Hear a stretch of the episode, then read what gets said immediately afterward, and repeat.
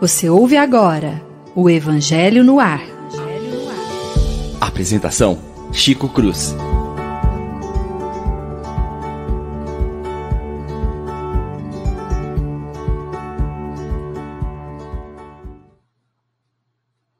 Muito bom dia, prezados e queridos rádio ouvintes da nossa rádio Idefran. Uma alegria incomensurável poder estar juntos novamente nesta manhã de sábado, produzindo o Evangelho no ar, comentários, reflexões a respeito desta obra magnífica, terceira obra do Pentateuco kardeciano, que muito toca aos nossos corações, porque nos fala de um dos pilares monumentais da doutrina, que é a parte moral e ética do Evangelho de Jesus, e que cada um de nós traz grafado nos seus corações. Bom dia, Lívia. Bom dia, Chico. Bom dia, amigos. Bom dia, ouvintes. Que essa seja uma manhã muito feliz para todos nós. Bom dia, querido amigo William. Bom dia a todos. Hoje nós estamos fazendo num formato diferente, né? Para evitar essa aglomeração, nós estamos aqui na nossa casa. Mas é um prazer estar aqui de novo com vocês. Bom dia a todos. Que esse sábado seja de muito produtivo, de muito estudo para a gente. Bom dia, Leon Denis. Bom dia, meus irmãos, bom dia aos nossos ouvintes. É um formato novo, a gente está testando os modelos até validar a nossa forma de atuação aí com vocês, mas a gente está muito feliz de estar aqui juntos novamente, trabalhando na seara do Mestre, através do Evangelho no Ar. Então, que seja uma manhã proveitosa para todos os nossos radio ouvintes, com toda certeza vai ser. Um abraço a todos os amigos aí da, da nossa mesa virtual. Bom dia, João. Tá na técnica, quietinho. Bom dia, bom dia a todos que estão ouvindo o programa, a todo mundo aqui que vai fazer esse estudo nessa manhã. Obrigado, João. Antes de darmos início ao estudo da, desta manhã, vamos lembrar a todos que a partir de segunda-feira, por decreto governamental, nós estamos em fase vermelha novamente, do dia 25 agora até o dia 8 de fevereiro. E possivelmente nós vamos ter essa formatação do programa é, por mais uns 15 ou 20 dias, para que nós nos adequemos a essa situação. Hoje, em particular, estamos só eu e a Lívia aqui no estúdio, até porque a fase vermelha começa na segunda-feira. Mas a gente já está pensando né, em dar esse, esse formato ao programa. No próximo programa, já está todo mundo é, focado em casa, né? Ligado em casa, fazer o programa de casa. Muito bem, dando continuidade ao estudo do capítulo Não Vim Destruir a Lei, é, acho que todos os nossos radiovintes se lembram, nós falávamos neste capítulo, né, nós falamos sobre Moisés, sobre o Cristo, sobre o Espiritismo, aliança da ciência e da religião, e hoje nós vamos iniciar a instrução dos Espíritos, que tem como item o texto A Nova Era. Três espíritos se pronunciaram a respeito. Um espírito israelita, é, que escreve o primeiro texto, o outro, o espírito de Fenelon e Erasto, comentando, falando a respeito do processo é, de configuração da doutrina. Então, na manhã de hoje, nós vamos comentar o primeiro texto e vamos deixar os outros dois, são menores, para a próxima semana. Então, nós vamos dar início ao texto lendo, né, naturalmente, é, para que todos tenham entendimento a respeito do que esse espírito intitulado israelita nos fala a respeito da nova era. Deus é único e Moisés é o Espírito de Deus que enviou nesta missão para o fazer conhecer não somente aos hebreus, mas também aos povos pagãos. O povo hebreu foi o instrumento de que Deus se serviu para fazer sua revelação a Moisés e aos profetas. E as vicissitudes deste povo foram destinadas a impressionar os olhos e fazer tombar o véu que lhes ocultava a divindade. Os mandamentos de Deus dados por Moisés trazem em si o germe da mais ampla moral cristã. No entanto, os comentários da Bíblia restringem-lhe o sentido, porque, se realizada em sua total pureza naquela ocasião, não teria sido compreendida. Mas, mesmo assim, os Dez Mandamentos de Deus continuam sendo o brilhante frontispício, o farol que deve iluminar a humanidade na rota a ser percorrida. Nós vamos dar um pequeno intervalo para a gente fazer um comentário, para que depois a gente continua esse, esse item. É, eu vou me dar, como diz outro, o direito né, de começar esse, esse bate-papo aqui.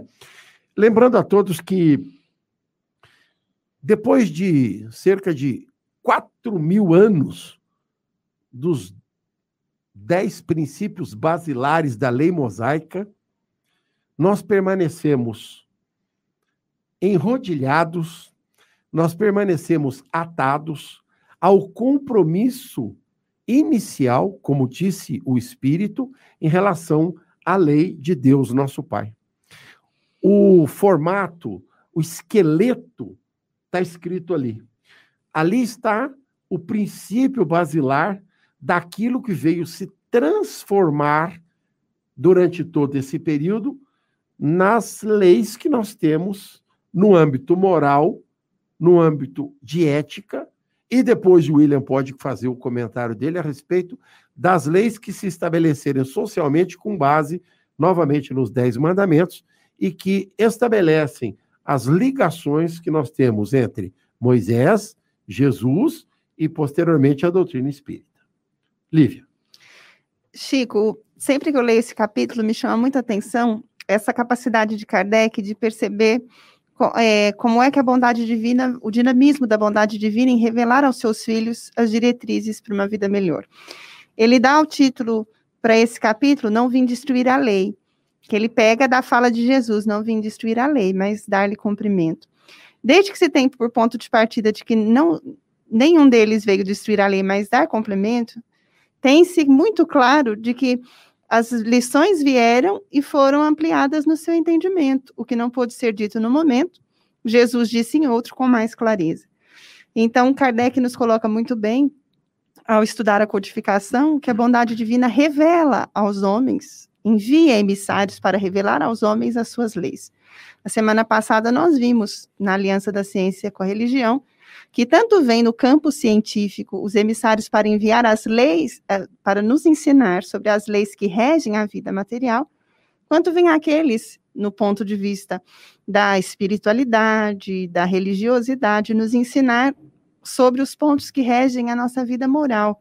Então, Moisés é um dos emissários que vem com a tarefa de trazer para nós a noção, primeiro, do Deus único, Ainda não era o Deus Pai naquela visão, mas era a noção do Deus, Isso é do Senhor soberano. uma coisa importante, né? Vem trazer os elementos essenciais dessa normativa de conduta de um com, com o outro. E com Jesus nós vamos ter um momento em que essas noções apresentadas por, por Moisés vão ganhar uma amplitude muito grande, porque nós vamos ver Jesus primeiro mostrando uma outra visão sobre Deus. Ainda é o Deus único, é o Senhor soberano, mas é o Pai, é o Senhor Criador do universo, generoso, misericordioso, justo, que depois nós vamos ver mais claramente colocados na doutrina espírita. E vamos ver Jesus nos apresentando num ponto diferencial, o que quiser pode fazer, nos apresentando a respeito da vida futura, as noções sobre a vida futura, e trazendo essa moral que sobrevive a todos os tempos, mas que tem o seu ponto de partida em Moisés e o seu desenvolvimento em Jesus. Por isso não vim destruir a lei, mas dar-lhe cumprimento. Perfeitamente, perfeitamente. Leon? Acho importante a gente. Eu vou pegar um ponto um pouquinho antes do que a Lívia falou, que o Deus anterior ao Deus de Moisés era um Deus humanizado ou a divindade estava muito associada à realidade daquelas pessoas, daqueles primeiros seres que encarnam na Terra. Então, a gente já viu isso em várias menções espíritas, em palestras, em, em estudos, que o Deus dos homens das cavernas, provavelmente o Deus lá, se ele era o Deus trovão, era o Deus peixe, se ele era um pescador, era o Deus caça, se ele fosse uma caça. Então, imagine nós aí, vamos fazer o seguinte raciocínio. A gente tem um ser que é um pescador ou um caçador, para o pescador, o Deus para ele é o peixe. Então, aquela é a imagem de Deus que ele tem. Quando a gente tem Moisés, a gente deixa de ter um Deus com essa figura muito arcaica, e olha que coisa interessante, uh, a gente deixa de ter essa imagem divina, né, que é toda associada a, a uma figura uma figura material mesmo, que seja o peixe, que seja a natureza, que seja o raio, o relâmpago. Isso há muitos e muitos séculos atrás, né, na formação da, da, da nossa orbe aqui, e a gente vê que, passados tempos, algumas doutrinas, algumas religiões, e a gente tem falado muito isso, de religião diferente de religiosidade, né? Algumas religiões ainda trazem esse Deus ainda que é que está na lasquinha da cruz, que está no cantinho da água que tem do rio tal, do Rio Jordão, né? E a gente vê que aquele Deus muito primitivo, com Moisés, ele já vai ganhar um outro, uma outra face. Né? Os Dez Mandamentos vêm para trazer um outro, uma outra interpretação, outra visão de Deus. E olha o que é interessante. Vem Jesus para trazer esse Deus que a Lívia falou, né? o Deus de amor, um Deus que vai trazer lição moral. E algo interessante, Moisés é um enviado de Deus, é muito importante, a gente, o espírito israelita e todas as menções, a gente vai ver que ele fala, ele faz essa menção ao enviado de Deus, mas era um ser imperfeito. Moisés matou um homem até seguir o seu caminho, até procurar. Já Jesus não teve essa não teve essa não tem essa condição, ele não enviou ninguém. E aí eu faço até uma pergunta: por que, que Jesus não enviou ninguém? Porque a mensagem do amor, ela não poderia falhar. Jesus poderia ter enviado alguém, mas quando é a mensagem do amor, ela não poderia ter erros. E aí, por isso, ele não enviou ninguém. Ele esteve entre nós, ele, o Criador, o nosso governador do orbe espiritual, do, do, orbe, do, do, do nosso planeta Terra. Ele esteve aqui trazendo a mensagem. E essa mensagem do amor é a baliza que vai fundamentar a vida aqui na Terra. Então, para esse para esse momento, quando Jesus diz que ele não veio destruir a lei, ele veio trazer aqui o mais, funda, o mais fundamental, a moral, o amor. E para o amor não poderia ter um enviado, ele precisava ser a mensagem diretamente. Jesus não trouxe intermediários, ele trouxe diretamente para nós essa mensagem. E esse capítulo que a gente está estudando, esse finalzinho, as instruções dos Espíritos reforçam o que Jesus nos disse, ele não veio destruir a lei, e vai abrilhantar na sequência dizendo, como disse ali, veio, quanto Kardec vai incorporar, quanto ele vai trazer para a gente, para clarificar os entendimentos que Jesus nos deixa, os germe apenas na sua passagem pela Terra. William, tão bem elucidado pelos nossos amigos, né? Mas vamos tentar essa primeira, esses dois primeiros parágrafos, né? Entender primeiramente que Moisés ele traz esse ensinamento moral ao berço para os hebreus, mas sim, como está dizendo, para toda a humanidade.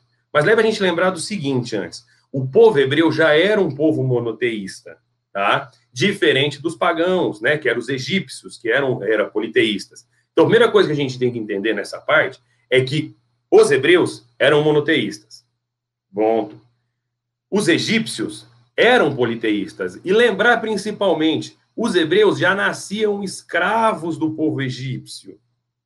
Tá? Então, eles eram muito adiantados na questão da matéria, eles eram muito inteligentes de entender já um único Deus. Como nós estávamos até debatendo com o Leão antes de começar, para quem quiser realmente estudar isso, fica a dica, leiam Caminho da Luz, que vai ter todo o entendimento dessa passagem, desse momento histórico, dessa interpretação, dessa doutrina que começa com Moisés e vai até chegar na nova era com a graça de Jesus. Então, os hebreus receberam isso porque eles estavam mais propícios a receber essas informações. Eles já entendiam a ideia de um Deus único, mas ainda não tinham uma ideia moral. Então, essa ideia moral, evidentemente, dada pelas dez, pelos Dez Mandamentos, que, como o Chico falou, os Dez Mandamentos, e nós já estudamos isso aqui, os Dez Mandamentos, eles estão alencados em quase todas as leis da humanidade, porque fazem parte de leis morais. Mas isso não mudou por ser um povo ainda bélico, entenderem tudo como uma forma de holocausto ainda. Os hebreus ainda entendiam isso. Eles eram muito singelos na moralidade. Eles realmente eram muito inteligentes na questão material, mas não na questão moral. Por isso que, para quem quiser ler, a lei mosaica tem 613 mandamentos. Entenda, nós temos os 10 mandamentos dados por Deus, ou seja, o princípio moral de toda a sociedade, e como nós estudamos, de todas as sociedades do universo. Isso foi dado diretamente por Jesus, por Deus. Então aí está contida a lei moral, não só do planeta Terra, mas as leis morais de todo o universo, de toda a raça humana. Porém, diante dessa ainda imoralidade que nós vivíamos da época, dessa infância moral, Moisés teve que fazer leis que se adequavam ao tempo. Por isso que a lei mosaica tem 613 mandamentos, não somente os 10. Os 10 mandamentos nós falamos a lei de Deus. Os 613 mandamentos são as leis mosaicas que usar, foi usada exatamente para conter esse povo ainda bélico, ainda imoral, que entendia um Deus punitivo vingativo, que se, é, se separaram do Egito. Para quem todo mundo já conhece a história de Moisés, ele era hebreu, mas foi criado pelos egípcios, né? Quando eu não vou me lembrar o nome, aí os historiadores me ajudam, que eu sei que Ramsés é o irmão de, de Moisés. Agora, o, o, o faraó que o criou como pai, eu não me lembro o nome. Mas isso vem diretamente do berço do paganismo da época, do politeísmo, um hebreu, que foi Moisés. Então, ele começa a ideia dos mandamentos morais para a nossa humanidade, que depois ela vem pelo Cristo, e mais para frente, esse diamante que ficou impregnado pela sujeira de nossa humanidade, ainda da nossa imoralidade, está sendo limpo aos poucos pelo Espiritismo. Certo?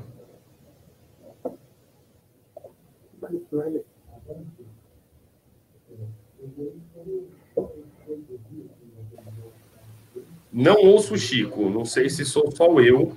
É, eu também não ouço Chico, não.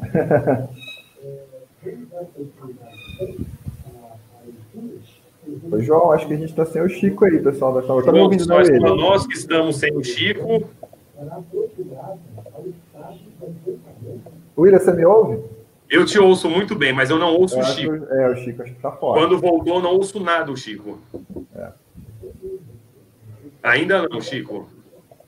Ainda não? Gente, desculpa que é ao vivo, ao vivo é assim mesmo. Eu estou tá? ouvindo. William, ah, agora tá me ouvindo? ouvindo? Começamos de novo. Agora sim. Agora estamos sim, te ouvindo. Estou tá, te ouvindo também. É. O pessoal vai precisar entender que nós temos é, programa ao vivo é assim mesmo, né? De vez em quando alguma coisa desencaixa. Então vamos continuar o estudo. A moral ensinada por Moisés era apropriada ao estado de adiantamento em que se encontravam os povos que ela era chamada a regenerar. Esses povos semi-selvagens, quanto ao aperfeiçoamento de sua alma, não teriam compreendido que se pode adorar a Deus de forma diversa da dos holocaustos, e nem que se poderia perdoar ao inimigo. Sua inteligência notável, sob o ponto de vista da matéria, e mesmo sob o das artes das ciências, estava bastante atrasada em moralidade, e não se teria convertido sob o império de uma religião inteiramente espiritual. Era preciso uma representação tal como então a oferecia a religião hebraica. Assim, os holocaustos falavam a seus sentidos, enquanto a ideia de Deus falava ao seu espírito. Quer comentar? Sim. É, isso nos faz pensar no amor divino, né, pelos homens. Deus nos ama tanto que os seus planos são tão justos e certos que no nosso processo de crescimento ele vai enviando aqueles que podem nos ensinar naquele ponto, dentro do que nós conseguimos entender. Então, se nós pensarmos na história da humanidade, conforme o Espírito israelita diz aqui com tanta beleza, era um momento em que poderiam vir outros conceitos, mas não deveriam chegar naquela hora. Os espíritos poderiam trazer? Sim, porém não deveriam naquela hora, porque os alunos, ou seja, nós não tínhamos condições de assimilar a grandeza de outra proposta. Então, a proposta precisava chegar compatível ao nosso grau evolutivo. Eu digo nosso, porque aqui nós estamos fazendo uma leitura como humanidade. Sim, nós claro. fazemos parte da humanidade. Então, o nosso grau de entendimento àquele momento era muito mais próximo das expressões materializadas do que das expressões de espiritualidade. Por isso, Moisés é o intérprete. Que, apesar a gente não está muito longe disso ainda, né? Não, mas ainda já houve um progresso no sentido de nos permitir abstrair certas coisas e já alcançar certos conteúdos de espiritualidade que naquela época era praticamente impossível. Sim. E o fato de depois Jesus vir pessoalmente, como Leon diz, demarca também esse, essa proposta divina de nos colocar num território de conhecimento diferenciado da vida, porque Jesus foi um mestre por excelência. Enquanto os outros propuseram no sentido, nem sempre conseguindo fazer em outro, muitos é, que estiveram entre nós, Jesus é aquele que propõe pelo verbo, mas que exemplifica pela ação. Sim. Ele não desconstrói com a ação o que ele disse em palavras, e ele não propõe algo que ele não vivesse para que nós entendêssemos isso. Então, o amor de Jesus trazido numa amplitude tão grande de conceituação é vivido no dia a dia entre pessoas com imperfeições, dificuldades, limitações, para que nós soubéssemos que é possível viver de uma maneira diferente, é possível viver de forma fraterna, é possível viver de forma mais compreensiva, é possível viver de forma mais amorosa. Jesus nos, nos aproximou da lição, ele mostrou o caminho. Por isso, nós vamos ler uma frase é, no Evangelho segundo o Espiritismo, na, no capítulo do Cristo Consolador, em que o Espírito de Verdade vai dizer: Venho como outrora aos, falar aos filhos transviados de Israel. E para frente ele diz: Porque eu, eu reuni em feixe o bem esparso pela humanidade. O que os emissários vieram dizer antes em diversos Exatamente. territórios, é. Sócrates aqui, Buda colar, Confúcio adiante, Lao Tse, Jesus vem e reúne numa única proposta. É interessante a gente pensar sobre esse ponto de vista, porque assim, é, a, a, sempre a gente entende, enquanto humanidade, que uma proposta vai ser destruída para outra ser construída. E o Cristo não fez isso, né? Ele efetivamente pegou a proposta mosaica e não destruiu, ele reconstruiu o processo, dando a esta visão dos Dez Mandamentos né, um fecho, uma lei única.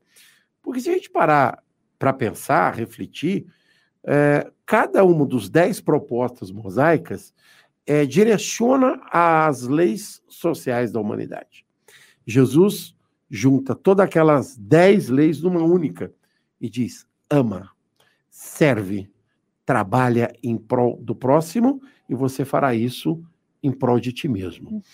E esse contexto é que a gente percebe que ele pegou a lei mosaica, deu um remaker, deu uma, uma florada, escreveu, disse, exemplificou, mostrou através de um princípio basilar que é a lei do amor e estabeleceu um padrão para que nós seguíssemos dali para frente.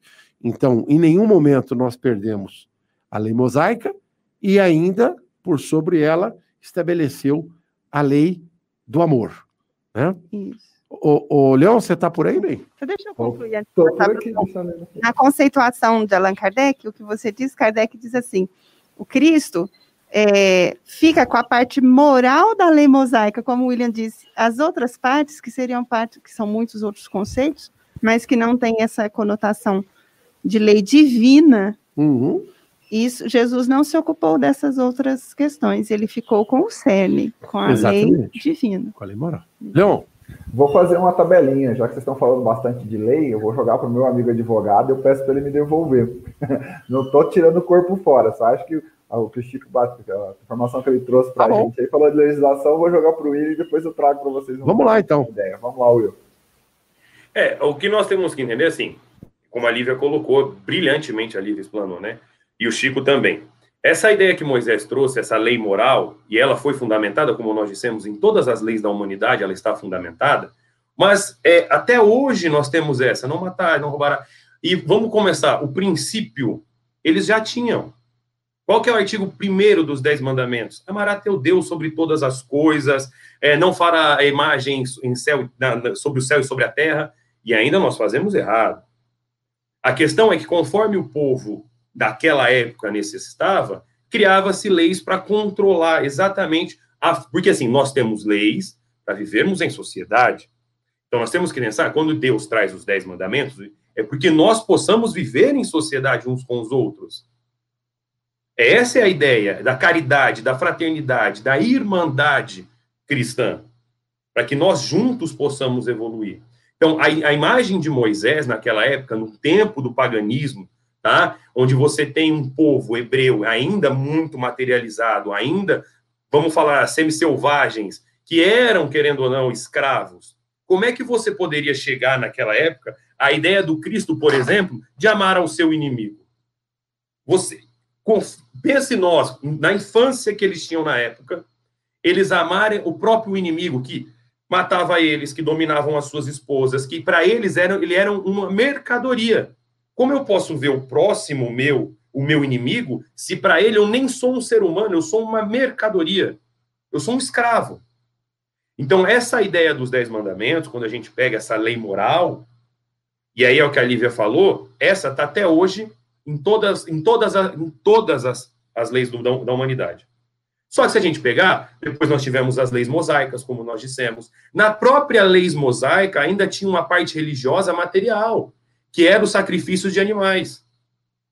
Essa falava a, a religiosidade material da época que eles precisavam. Existe um, um, um, um artigo, um mandamento, que fala de como você faria o sacrifício. E com isso, com o tempo, isso foi mudando. Hoje não se faz mais isso. Mas a, ah, o feixe de luz trazido, né? Que depois, como a Lívia falou perfeitamente, Jesus reúne ele, mas o feixe trazido por Moisés, na época adequada, o povo mais apto da, da do, do, do globo a receber essa informação, trouxe, e por ser uma lei moral, uma lei de Deus e universal, esses mandamentos nunca se perderam. Nós podemos, a nosso bel prazer, criados leis que tentaram modificar que pelas nossas más inclinações ainda trouxeram algumas coisinhas ruins, mas nunca se perdeu o fecho de luz que trouxe Moisés.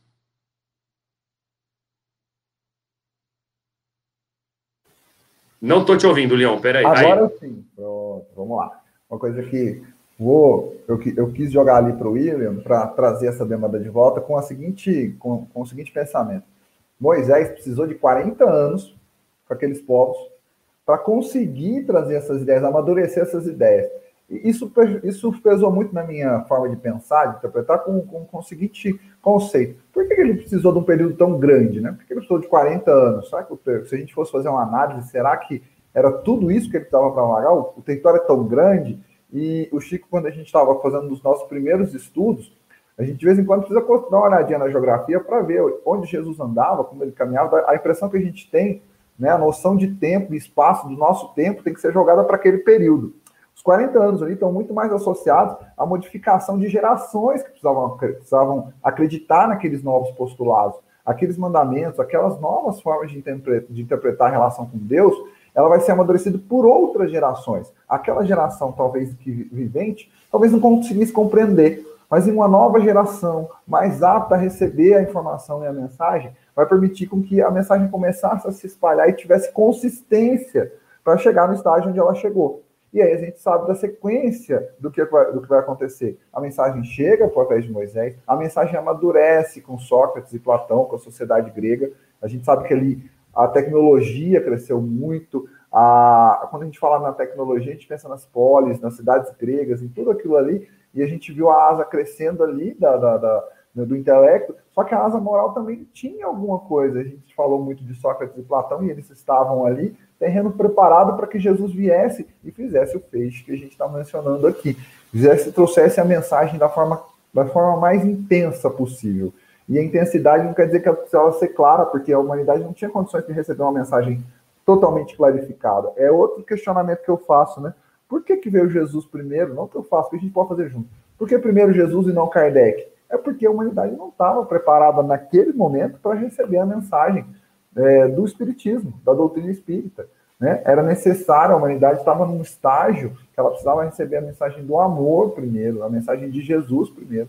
Receber essa mensagem com todo o primor que Jesus se, se nos trouxe. A humanidade ainda vai passar por um período trevoso ainda, porque depois de Jesus, ela ainda vai oscilar, ela ainda vai ter as guerras religiosas, e aí, passados tantos anos, o Chico falou isso agora um pouco no comentário para a Lívia, vem Kardec para complementar e não destrói. Jesus não destruiu o que Moisés trouxe, assim como Kardec não vai destruir o que Jesus trouxe de forma nenhuma. As leis vão se dando complemento, elas vão gerando o entendimento.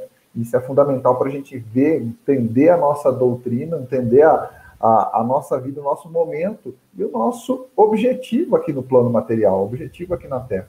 Então, é, fechando aí, eu queria pegar um pouquinho do que, eu, do que o William trouxe para a gente, muito do que a, a Lívia e o Chico discutiram ali. Eu queria concatenar essas ideias, eu tenho certeza que os, os nossos amigos têm aí a, a mesma, pegaram a nossa linha de raciocínio. Espero que a de ouvinte também tenha.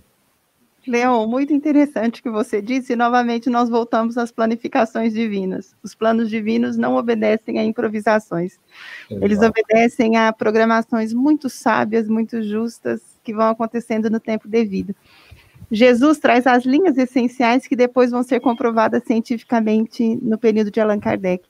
Mas para que Kardec depois viesse nos ajudar a entender de novo aquelas lições numa profundidade, num desdobramento de entendimento, foi necessário primeiro que a humanidade evoluísse cientificamente, materialmente, tecnicamente. Porque conceitos que iam ser apresentados depois na doutrina espírita precisavam de, desse embasamento de comprovação científica. Então, por isso, foi necessário que o tempo passasse com. Fica, ficamos sem enviados divinos? Não, vieram outros, ainda nesses períodos obscuros de, de desenvolvimento intelectual e moral, nós vamos ver Francisco de Assis, vamos ver tantos outros que vieram ainda trazer impulsos de progresso e também no campo da ciência, no campo da filosofia. Mas no período de Kardec já é um período em que a humanidade já tinha feito esse desenvolvimento material, desse desenvolvimento técnico e científico que permitia que naquele momento novas revelações fossem feitas. Por isso a sabedoria de Allan Kardec ao analisar a lição que os benfeitores nos trouxeram, situou nesse capítulo as três grandes revelações da humanidade. Moisés, um ponto primeiro, Jesus, o seu ápice, e o Espiritismo depois. Mais interessante que ele não se coloca como terceiro revelador. É verdade. Ele coloca o Espiritismo, porque ele tem o cuidado de dizer as duas primeiras revelações foram personificadas, uma em, em Moisés, uma em Jesus, eram revelações divinas porque sobreviveram ao tempo. Se fossem atitudes meramente humanas, não, fariam, não, não teriam consistência moral para sobreviver. Sempre assim. Obedeceram a programações divinas. Jesus, ele recupera os elementos morais de Kardec, mas introduz outros que é, de, de, Moisés, Moisés. De, me retificando aqui, mas ele introduz outros que Moisés não tinha podido dizer. Então, a noção da vida futura, o aspecto moral das nossas ações, as consequências dos nossos atos. É, e, Essa... e, o Kardec, por sua vez, faz a mesma coisa faz... depois, trazendo outros princípios com base Exatamente. E vamos ver, então, que são duas revelações centradas nessas figuras exponenciais. Com a doutrina espírita, nós vamos ter um outro momento. Um fenômeno acontece chamando a atenção das pessoas. Então, o fenômeno acontece primeiro as, as vivências de ordem espiritual começam a proliferar no século XIX. Mas ainda não tinha explicação para o fenômeno, mas foi um fenômeno que não ficou restrito a um único lugar. Ele vai acontecer simultaneamente em diversos lugares, e neste momento, então, Kardec vai prestar atenção no fenômeno e começa a estudá-lo cientificamente. Aí está a diferença. Ele não parte de uma hipótese para explicar um problema. Ele vê a questão acontecendo e começa a estudar o fenômeno para tentar explicá-lo. Deixa eu, vamos fazer um recorte.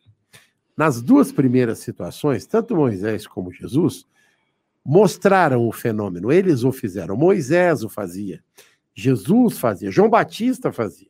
Então, eles eram o agente do fenômeno. E aí, o fenômeno, aos olhos das pessoas, eles. Oh, né? Quando a doutrina espírita vem, não tem uma pessoa em particular. Os fenômenos começam a acontecer sem que exista este ou aquele que possa dizer, ó, fulano ou beltrano fazem. E a partir daí, há um despertamento a nível científico. Exatamente. E nós sabemos que Kardec, professor Rivail, era um cientista, fazia parte da Academia é, Científica de Paris, e ele vai em busca de respostas científicas. Aliás, tem um comentário é, que a gente precisa sempre se lembrar. É, quando ele foi procurado a primeira vez para falar ou para estudar a respeito, ele diz: Olha, o dia que vocês me provarem que uma cadeira tem cérebro e pode pensar, eu acredito no que vocês estão me falando. Quer dizer, ele duvidava do processo. Foi, foi necessário que os amigos o levassem, quase que ali, ó, não, vamos lá para você ver como é que é. Vem cá, vamos lá. Ele relutava em fazer isso. Então, Kardec era a expressão científica do processo. Enquanto que Jesus fazia o milagre, né? ele fazia a coisa acontecer, entre, com Kardec não era assim. Os acontecimentos, os fatos se davam. Né? Se davam com terceiros, e Kardec então vai estudá-lo. Mas Kardec vai ter o cuidado de dizer, a terceira revelação, ela tem esse caráter universalista. Sim, ela acontece, são diversos os agentes que vão contribuir para essa revelação. Exato. Mas demarca um novo momento para a humanidade. E aqui, então, eu puxo um pouco o que foi dito na semana passada, no estudo da aliança entre a ciência e a religião. É, esse conjunto de ideias causa o impacto nas nossas relações humanas, na maneira como nós nos relacionamos com o próximo, como nós nos relacionamos com Deus, como nós nos valorizamos, porque traz um outro entendimento da vida. Tem um Isso detalhe interessante. Opa, perdão aí. Revoluciona a nossa forma de convivência social, né? Muda tudo. Posso continuar Posso, aqui? Está me ouvindo aí, Chico? Vou dar um, um pitaco aí nesse assunto. Vamos lá. É, é, interessante a forma com que surge o fenômeno. Esse comentário que você fez do professor Rivail, ele realmente relutava de falar, agora que vocês me provarem que essa cadeira fala ou que ela está consciente, eu vou atrás. E realmente ele foi levado até esses fenômenos. Isso tem um detalhe curioso, eu acho muito interessante. É, esses fenômenos eles não aconteceram, por exemplo, eles aconteceram em diversos, diversos lugares, mas ele aconteceu principalmente em, é, no, na área social. O que eu quero dizer? Em festa, em evento. Ele não aconteceu dentro das, dos templos. Porque se acontecesse dentro dos templos naquela época, de uma igreja, de um templo protestante, certamente eles iam abafar aquilo ali, aquilo ali ia sumir da, da, da, da, da história, digamos assim. Eu acho interessante que a espiritualidade escolhe é, ambientes públicos, tanto que no começo, as mesas girantes, os, os fenômenos, eram atrações quase que circenses, né? Os eventos aconteciam, e de repente o pessoal falou, agora nesse momento nós vamos ter aqui as mesas girantes. E aí tudo aquilo chamava atenção. Olha, eu acho interessante como que nesse momento da, da, da, da evolução do nosso orbe, olha o cuidado que a espiritualidade teve, que os espíritos superiores devem não vamos chamar a atenção desse público e nós vamos chamar a atenção de uma forma com que aconteça simultaneamente em vários lugares, mas principalmente é, eu acho interessante de acontecer em festa, em evento, em clubes, e as pessoas começam, aquilo começa a chamar a atenção. Isso acontece dentro de uma, de, um, de, um, de uma entidade religiosa, isso é o que me chama, que, eu, que chama a atenção. Provavelmente alguém ia discriminar, ia dizer que era um fenômeno, ia dizer que era um milagre, e não, vai acontecer em ambientes públicos. E isso vai chamar a atenção em vários cantos do mundo ao mesmo tempo. É, é o grande chamariz para aquilo que o Kardec vai trabalhar no processo de codificação. É, só é só para finalizar, só para finalizar, se eu puder também fazer um adendo, um pequeno adendo. Vamos lá. Seja rápido. Mas assim, nós temos que lembrar que nós ainda somos seres muito imperfeitos, então tudo isso leva um tempo de amadurecimento. Tá? As leis vão se modificando, leva um tempo de amadurecimento. Assim como veio a ideia do Cristo, como veio o Cristo, nosso governador, está aqui até hoje, desde quando a Terra foi formada. A ideia de Moisés, quando ela chega, para quando você vai entender lei, você vai começar a ver, é, ele não, as leis mesmo da época, já existiam algumas coisas de lei, mas existiam inclusive leis é, escravagistas, como existiram durante muitos séculos. Até o século XIX nós tínhamos leis escravagistas. Mas eu digo, a lei de Deus, a lei moral, ia levar, porque ela, ela é um choque naquela sociedade. Porque não cobiçará a mulher do próximo, não cometerás adultério, não cobiçará, não roubarás. Aquilo era um choque de realidade. E levaria tempo. Levaria tempo para amadurecer a humanidade. Até eu, eu Leão estava conversando agora, né, que a gente gosta muito do Haroldo, e na palestra do Haroldo, quando ele começa a falar que se a gente parar para pensar, o princípio, né, no princípio Deus criou o mundo, né, e a gente estava até comentando, porque lá no hebraico não está escrito Deus, né, tá Eloá, que é deuses, que significa Deus no plural. Então, quando você imagina o choque de realidade que tem tudo isso. Nós sabemos que não significa deuses no plural, mas significa os espíritos que criar, que ajudaram a, a, a Deus na, na, a, criar o globo que nós estamos, o orbe que nós estamos, governado pelo Cristo. Então, tudo isso leva tempo de amadurecimento de uma sociedade imperfeita como nós somos. A lei, acho que todos vão concordar comigo, a lei de evolução é a lei de Deus. Todos nós vamos evoluir, graças ao bom Deus. Do mineral até o angelical, se Deus quiser. Isso pode levar alguns bilhões de anos? Pode, mas nós vamos chegar lá.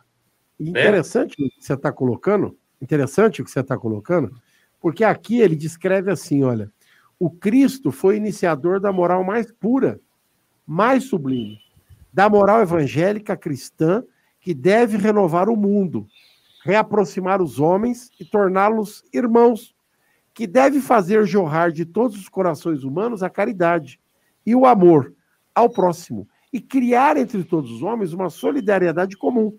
Enfim, que uma moral que deve transformar a terra e fazer dela uma morada de espíritos superiores aos que hoje a habitam. Quer dizer, o crescimento social.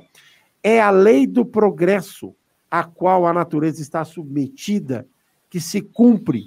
E o Espiritismo é a alavanca da qual Deus se serve para fazer avançar a humanidade. Guardem essa frase, por favor.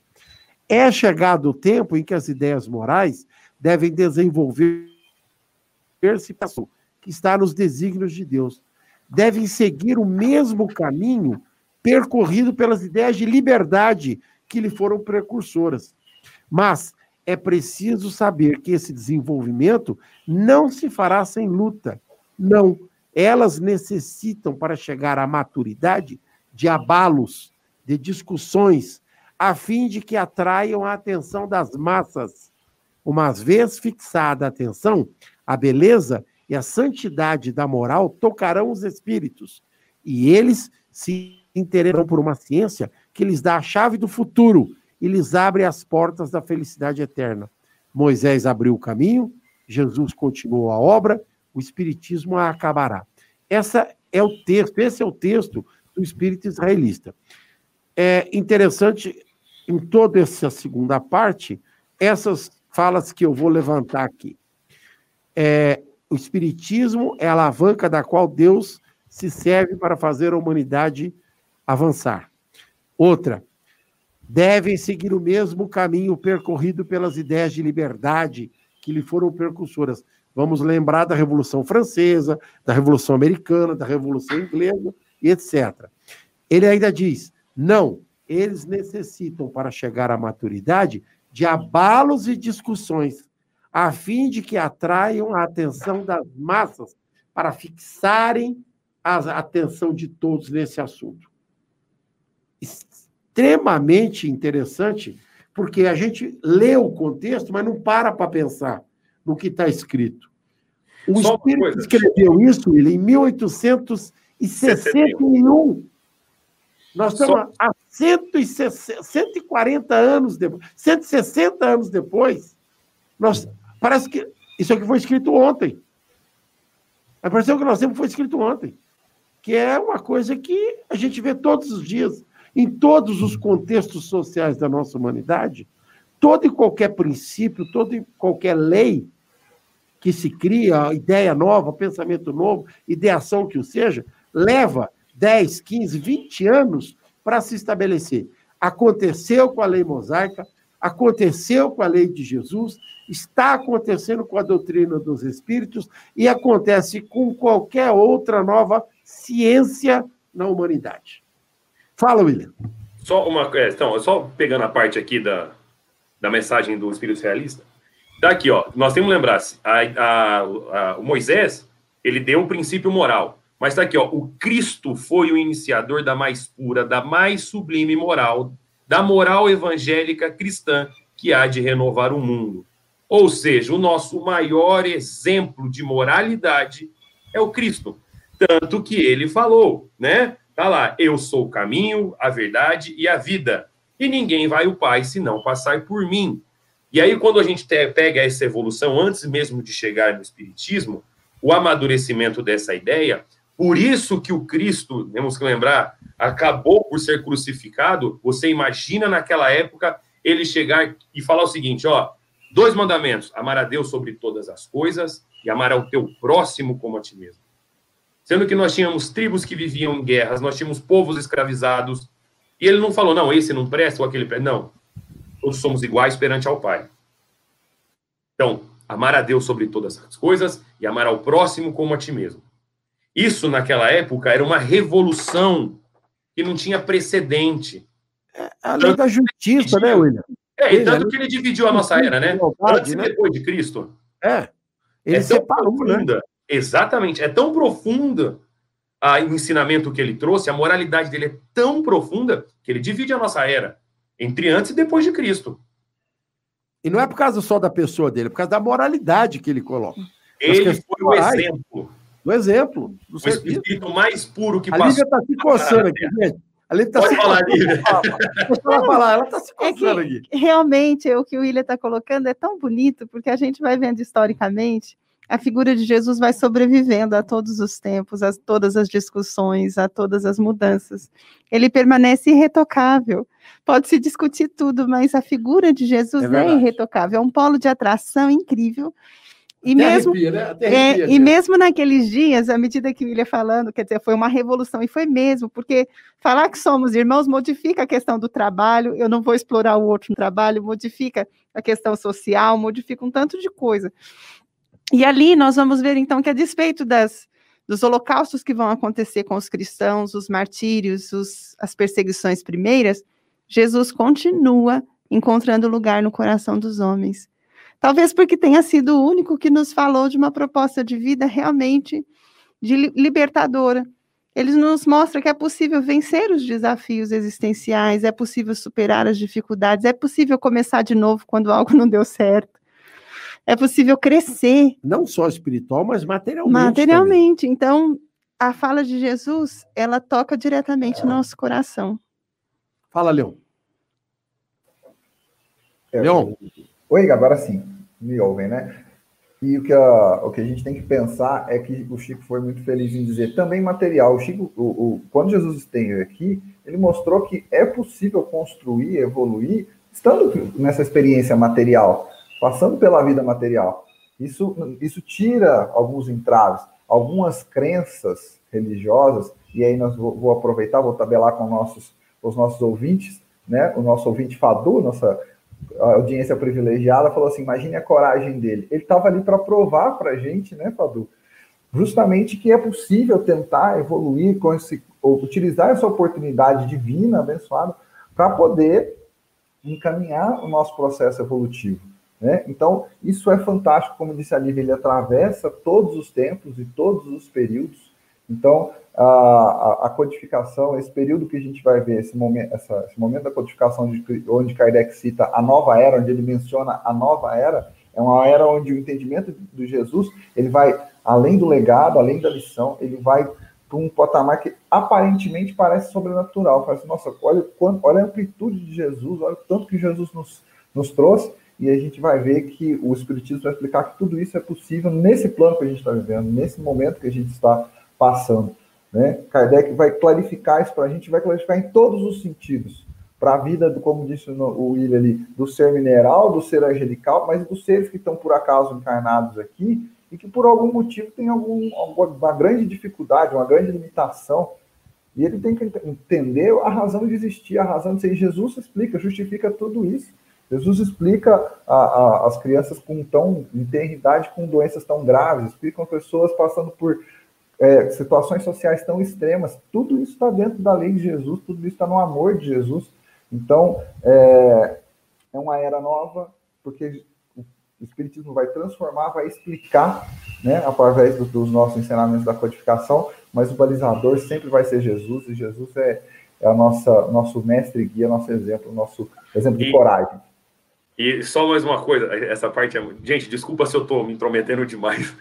Só mais uma coisa. E tá no final, dá mais uma chamada aqui, tá? Está escrito, né? Ó, uh, o Espiritismo é a alavanca que Deus se utiliza para fazer que a humanidade avance. E por que o Espiritismo?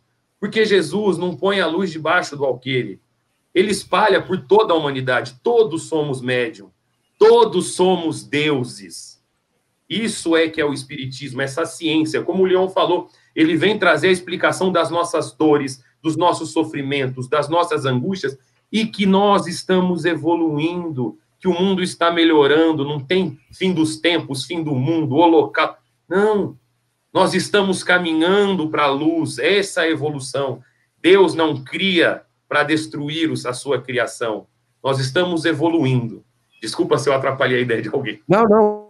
É, eu achei o seguinte: é, vocês falam coisas é, que a gente precisa juntar às vezes, né? Então, algumas palavras. Isso aqui é um programa que está na rádio, está no ar, né? Então a gente precisa fazer algumas colocações. Quando William fala em deuses, ele não está se referindo ao sentido dos deuses pagãos, ele o disse no sentido de que cada um de nós, como filhos de Deus, temos a possibilidade de sermos iguais. Como Jesus disse: Olha, um dia sereis como eu ou mais do que eu. Ou seja, ele está nos dando uma visão clarificada do futuro nosso no processo de evolutivo, dizendo: olha, nós nos tornaremos mais perfeitos possíveis à luz da figura do Criador, do Pai. Então, nesse aspecto, somos seres co-criadores. Então, como filhos de Deus, temos obrigatoriamente que nos parecer com o Pai. Então, a figura dos deuses aí é nesse sentido, né? Vamos esclarecer para a gente depois, talvez, não ter que escutar uma outra fala meio fora do sentido. E uma coisa que nós estávamos, todos aqui comentaram, né, que a gente não pode deixar de passar em branco, é o processo evolutivo material da humanidade.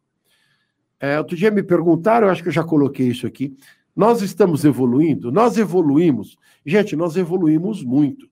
Nós somos o melhor que há da nossa sociedade desde os tempos mais primitivos até hoje. Nós evoluímos a um ponto em que nós temos a capacidade de estender as nossas mãos para auxiliar. Quando Jesus nos dá a parábola do samaritano, e se nós pararmos para pensar na humanidade de Jesus, da época de Jesus e da humanidade hoje, quantos samaritanos nós encontramos todos os dias ao passar pela rua? Quantos não estendem a mão para aqueles que sofrem doenças, contingenciamento social, é, questões familiares, financeiras. Então, nós evoluímos, nós crescemos, a humanidade melhorou muito. Melhorou quanto deveria? Não. Mas está caminhando. Está caminhando e caminhando a passos largos hoje. É, tanto é verdade que, assim, o que um homem em 1900 sabia sobre a vida, sobre o mundo, hoje caberia numa folha de jornal. Hoje caberia numa folha de jornal.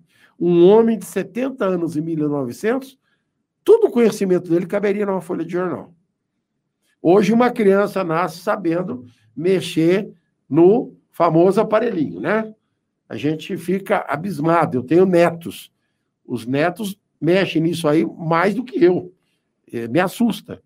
Então, a gente precisa entender que o contexto evangélico é de um crescimento moral e ético material que é assustador. Temos que melhorar mais?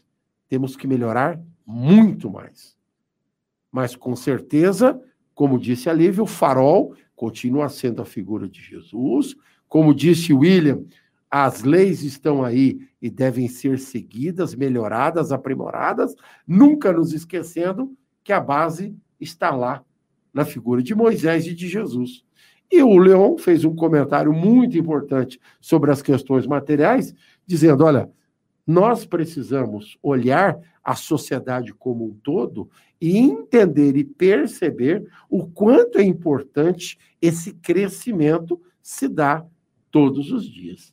Então, eu acho que no explanar do programa aqui, né? Está faltando quatro minutos para encerrar o nosso tempo.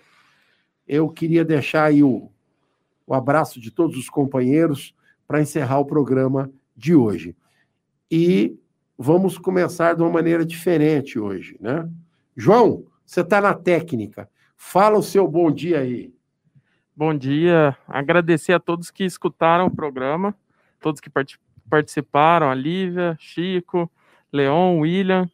É, queria mandar um abraço especial para quem está ouvindo aqui das cidades de Anápolis, em Goiás, Franca, oh. Patrocínio Paulista, São Paulo, é, é, São Paulo, e tem também dos Estados Unidos, temos ouvintes dos Estados oh. Unidos aqui na nossa rádio. Muito obrigado. E também de João Pessoa, na Paraíba. Muito obrigado. William. Agradecer mais uma vez, né? a oportunidade de estar aqui, espero por muitos e muitos anos ainda, se Deus quiser. agradecer a paciência de todo mundo. Acho que eu vou falar uma coisa que pode ser até um pouco egoísta, mas eu vou falar, gente, acho que mais aprende aqui sou eu. Eu adoro fazer o programa, então, bom final de semana a todos vocês. É um prazer estar com vocês de novo. Espero que em breve, com essa pandemia regredindo, se Deus quiser, com muita fé em Deus, a gente possa de novo estar todo mundo reunido aí, que eu acho esse tete a tete melhor. Mas também é um programa muito bom de se fazer dessa forma, gente. Fiquem com Deus, um bom final de semana a todos vocês. Que Jesus nos ilumine hoje e sempre. Leon? Bom, gente, é um privilégio que a gente tem, né? O William sabe disso. Eu, eu também, hoje eu estava, num dado momento do programa, aqui, contemplando esse privilégio que a gente tem de compartilhar com vocês, nossos ouvintes, de compartilhar com os nossos amigos aqui da, da, das redes sociais. Eu fico muito feliz, eu vi aqui textualmente a Fernanda, a Dona Irene, a família Almeida está lá, o seu Augusto, a Dona Wanda. Eu estou olhando aqui muito feliz de saber que a gente está junto nesse processo né, da comunicação. Vou citar todos que estão aqui, ó, Célio, o Reginaldo, a Marcinha, está todo mundo aqui conosco. Queria agradecer de coração o carinho dessas pessoas conosco e aceitarem o nosso convite de estudarem juntos conosco o Evangelho. É, é de arrepiar, como o Chico diz, né? Muitos momentos a gente fica aqui é, emocionado, arrepiado, e a espiritualidade vem, nos inspira, a gente consegue seguir, o programa ganha uma carinha muito própria, a gente está muito feliz de estar aqui com todos, desejar a todos aí uma semana abençoada, de muito carinho e cuidado, né? Para que a gente possa viver em breve novos, os, no, os nossos novos tempos melhorados, se Deus quiser. Um abraço a todos, irmãos. Obrigado. Obrigado, Leon. Lívia. Aos ouvintes, muito obrigado por terem nos dado a gentileza do compartilhamento de experiências, aos amigos que também nos dão a gentileza de participar dessa equipe. E eu encerraria dizendo: quando o espírito israelita deu a essa mensagem o título de Nova Era, é evidente que ele se referia a um processo que está em curso. É como a noite passagem da noite para o dia. Nós nunca sabemos quando, como é que se dá exatamente.